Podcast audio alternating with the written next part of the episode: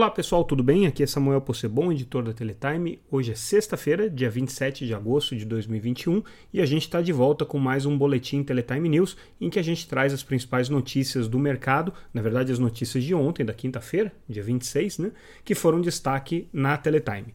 É, se vocês ainda não acompanham a Teletime, entrem lá no site www.teletime.com.br e vocês podem se inscrever também para receber o nosso noticiário diretamente no seu e-mail. E aí, começando com as análises e destaques de, do nosso noticiário, a gente traz uma reportagem com um detalhamento das medidas que foram adotadas agora pelo TCU ao aprovar o edital de 5G, que ainda podem ter impacto no valor final do edital. Lembrando que é, nas contas que foram apresentadas pela Anatel ao Tribunal de Contas, o valor total do edital seria de 45,6 é, bilhões de reais. Claro que isso daí nem tudo pago é, pelas licenças, né? Isso daí vai ser dividido entre um pequeno valor mínimo que vai ser descontado cerca de 5% do valor do edital e o restante em compromisso de obrigações, mas o TCU, ao é, elaborar o acórdão final, é, determinou algumas mudanças no edital que vão ter impacto nos preços finais. Então, esse número de 45,6 bilhões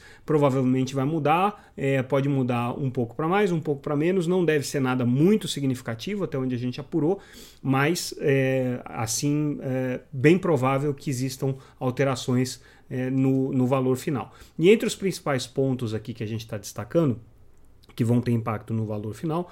Tá, a alteração no quantitativo de é, né, de estações rádio base, que são calculadas aí como contrapartidas é, para as operadoras iniciarem os serviços de é, 5G, então elas precisam cumprir um determinado número de herbes por habitante, aí tem uma, uma, uma meta que tem que ser é, cumprida no primeiro ano, depois no segundo ano, terceiro ano e assim por diante. Né? E aí, como o TCU encontrou uma divergência com relação à metodologia de cálculo que a Anatel fez é, da, das áreas dos municípios e também é, da viabilidade econômica desses municípios, é, a Anatel provavelmente vai ter que incluir mais municípios entre as obrigações aí que vão receber ERB. Esses municípios precisam ser valorados pelo seu valor presente, né, pelo, pelo, pelo aquilo que eles potencialmente podem render é, de, de receitas para as operadoras, e aí a Anatel vai fazer essa alteração. Aí a gente apurou que é, muito provavelmente essas alterações podem ficar meio elas por elas. Então, assim, como você aumenta o valor final é, da, da faixa, o que você faz é ter que colocar mais obrigações, mas ao colocar mais obrigações, você também aumenta o investimento necessário. Então, isso meio que equaliza essa diferença aí. Não deve ser uma coisa vai dar um número diferente, mas não deve ser uma coisa muito significativa por conta desse efeito de compensação entre é, as obrigações que você coloca, o investimento necessário para cumprir essas obrigações e o valor presente que aquela faixa tem é, em termos de receitas que ela pode oferir para as operadoras ao longo do tempo. Então, esse é um ponto que deve ter impacto.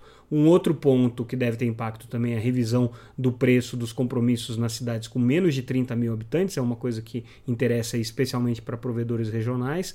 É, o que o TCU apontou é que houve uma diferença entre aquilo que foi calculado originalmente pela Anatel e aprovado pelo Conselho em fevereiro e aquilo que acabou chegando para o TCU no final é, de todas as é, é, respostas que foram passadas pela Anatel ali aos vários questionamentos feitos pelo Tribunal de Contas. Então, o que a, a área técnica do TCU recomendou e os ministros acataram é que a Anatel ratifique esse entendimento e, e, e ratifique é, a compreensão de que as contas que foram feitas posteriormente estão corretas. Né? É, também tem um ajuste que precisa ser feito na revisão da taxa de conversão de dólar usada para precificar a faixa de 26 GHz. É, isso aqui é um ponto que o, a área técnica do TCU chamou atenção.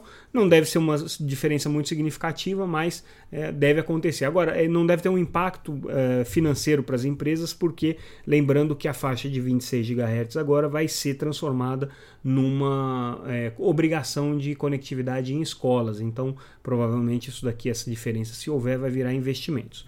Também vai ter uma outra potencial diferença aí na questão é, das contas que foram feitas é, para é, migração dos, dos usuários hoje de TV aberta em banda C para a banda KU, que é uma obrigação que está colocada ali para a faixa de 3,5 GHz.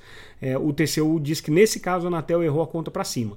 Então ela precisa refazer essa conta para ver se o que, que efetivamente vai dar. Mas em compensação, o TCU também está é, determinando aqui que a Anatel crie um mecanismo que garanta que se a EAF, que é a entidade que vai fazer essa migração e implementar algumas outras obrigações, ficar sem dinheiro, aí as operadoras vencedoras do, do edital de 5G na faixa de 3,5 vão ter que é, fazer um aporte para compensar essa diferença aí. Então é uma, é uma conta que tem um trade-off, né? Uma parte as operadoras perderiam, outra parte elas ganhariam. Tem que ver como é que fica essa conta final. São pequenas alterações, né? Mas que no final das contas podem ter um impacto no preço do edital. Então essa foi uma reportagem que a gente fez, um levantamento exclusivo que a gente está trazendo para os nossos leitores.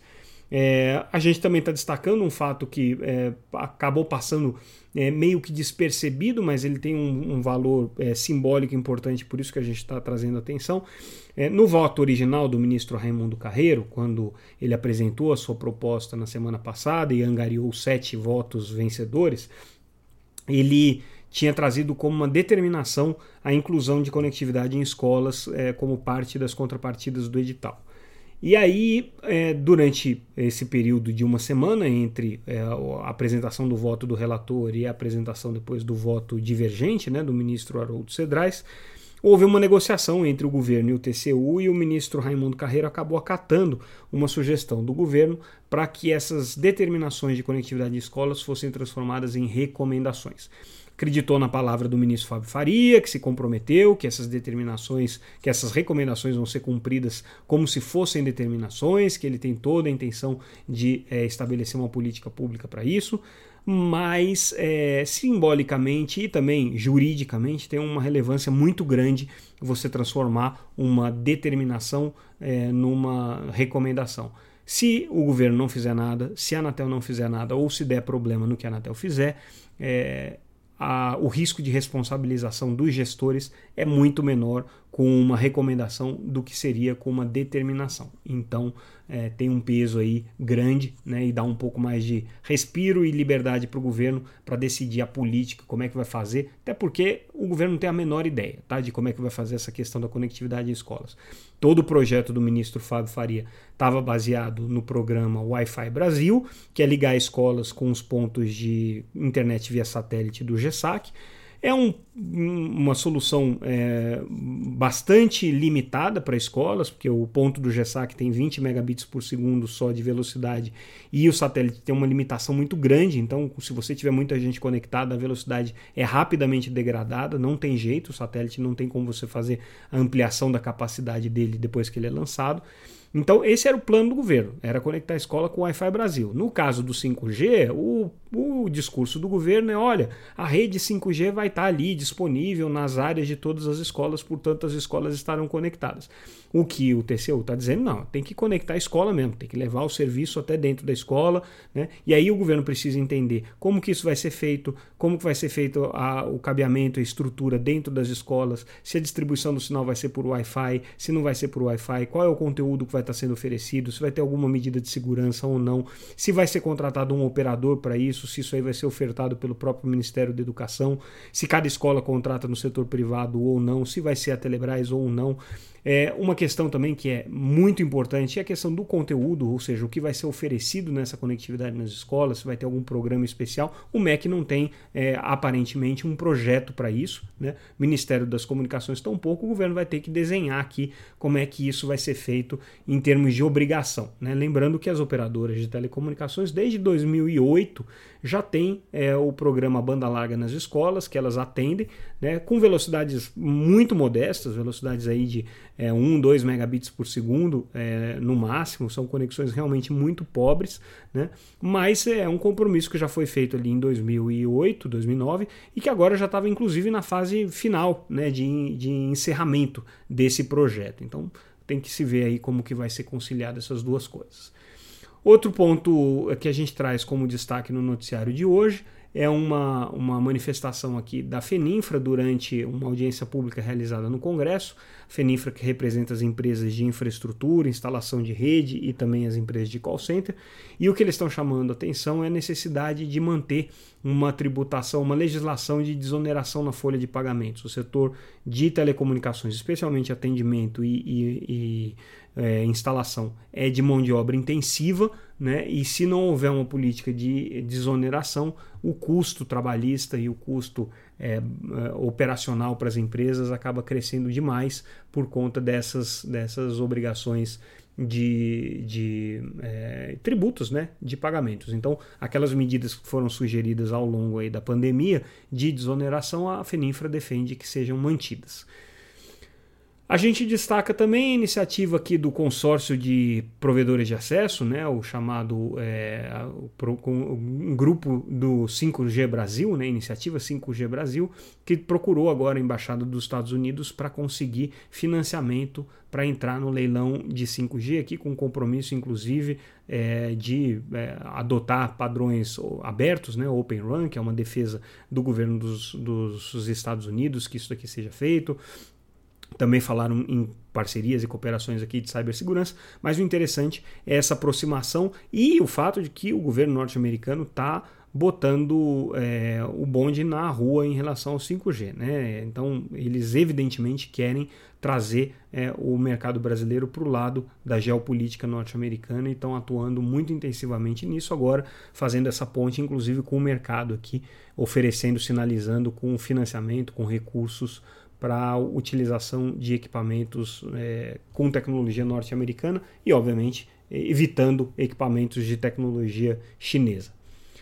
É, hoje também o Ministério da Economia anunciou finalmente aquela consulta que a gente já havia é, publicado sobre a questão tributária, então é uma tomada de subsídio, que foi até o dia 1 de outubro, então foi, sair, foi publicada oficialmente essa, essa tomada, ela saiu, é, e agora as empresas têm esse tempo aí para responder. Né? O Ministério da Economia está participando disso ativamente, mas o Ministério das Comunicações e a Anatel também estão aí no grupo, né, e é um subsídio é, que vai servir a todos, aí, não só a área econômica, mas também a área fim, né, a área é, política aqui de, de telecomunicações e também a Anatel. E aí a gente traz umas notícias internacionais. A primeira delas, Intelsat protocolando um novo plano de reestruturação. Intelsat que já há muito tempo está em um processo de recuperação judicial. Tem um novo plano aqui com 75% de apoio dos credores e o plano deles é reduzir a dívida de 15 bilhões para 7 bilhões. Vamos ver se eles vão conseguir. Já é um, um bom tempo já que a Intelsat está nesse processo de reestruturação. O que a gente sabe é que ela vai sair disso como uma empresa fechada, não mais listada em bolsa Telsat é uma empresa muito importante no setor de satélites, é uma das fundadoras aí da tecnologia, da, da, do conceito de empresas com grandes constelações, né? sempre foi um, um grupo muito ativo quando era paragovernamental, né, com a participação dos países, depois ela acabou se tornando uma empresa privada, mas ainda assim é uma empresa é, muito relevante, está aí entre as duas maiores, né, varia um pouco é, em função dos datas de lançamento aí dos satélites, mas ela e a SS brigam aí pela liderança do mercado de satélites global. E aí a gente traz como última notícia do dia é o índice de reclamações na Anatel que voltou a cair agora no mês de junho, julho, perdão, né? É, foi um, uma redução de 36%, né?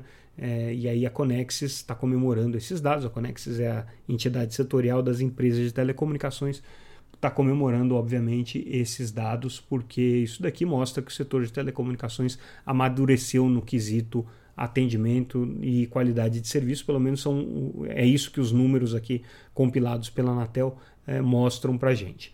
Bom, pessoal, a gente fica por aqui. Essas foram as principais notícias do dia e a gente volta amanhã com mais um boletim Teletime News. Amanhã não, perdão, na segunda-feira. Amanhã, sexta-feira, é, a gente não faz o noticiário no sábado, então segunda-feira a gente retorna. Ficamos por aqui então, pessoal. Obrigado pela audiência. Até mais.